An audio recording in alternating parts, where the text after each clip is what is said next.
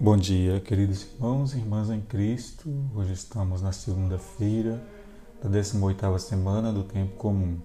O evangelho é de Mateus 14, de 22 a 36. Senhor, se és tu, manda-me ir ao teu encontro caminhando sobre as águas. Por informação ou por experiência pessoal, todos sabemos que o mar e as águas em geral são perigosos e traiçoeiros. No entanto, Jesus caminhou sobre as águas. Tanto podia caminhar nas ondas do mar quanto subir ao céu, são prerrogativas divinas. Um de seus discípulos, Pedro, com a permissão do Mestre, também caminhou sobre as águas, só não resistiu por mais tempo nessa nova modalidade porque era fraco na fé não faltam em nossa vida as dificuldades de ordem pessoal ou social, tampouco faltam as tribulações da missão. São ingredientes inevitáveis. O que precisamos ter em qualquer circunstância é total confiança em Deus, com Sua presença e o comando sobre as forças da natureza. Jesus acalmou os discípulos e o mundo ao redor deles.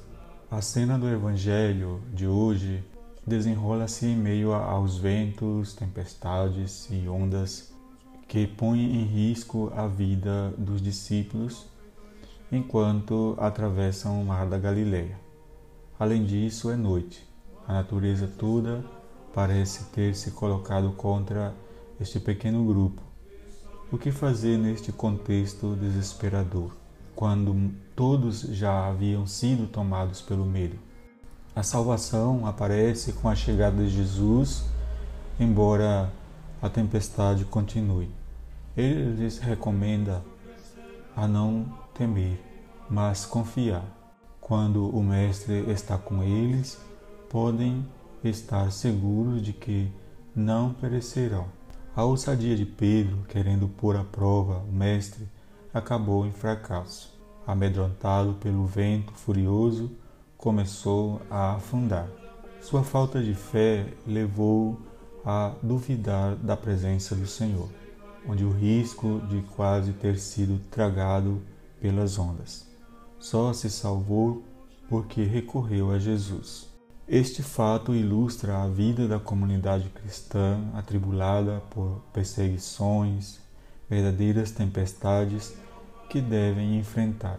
Quando tudo parece concorrer para fazer a comunidade sucumbir, é preciso reconhecer a presença salvadora do Mestre.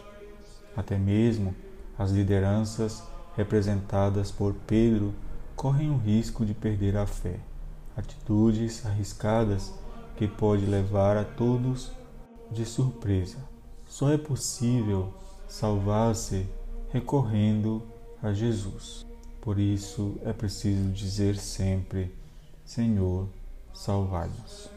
O homem justo crescerá como a palmeira, florirá igual ao cedro que a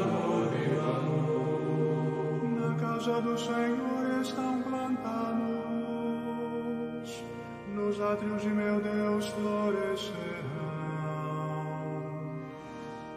No tempo da velhice darão frutos, cheios de seiva e de folhas verdejantes.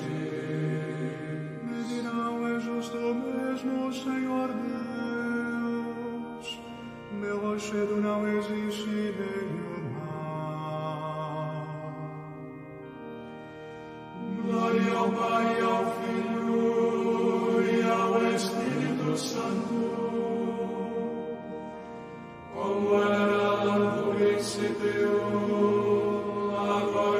principio, agora e sempre.